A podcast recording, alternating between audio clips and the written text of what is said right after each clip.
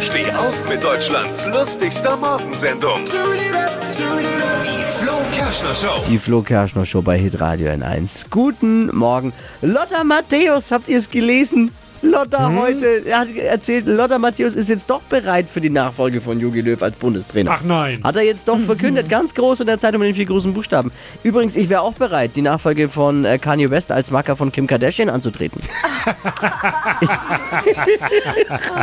ich wäre soweit. Was hat Flo heute Morgen noch so erzählt? Jetzt neu. Alle Gags der Show in einem Podcast. Podcast Flo's Gags des Tages. Klick jetzt hitradio n1.de.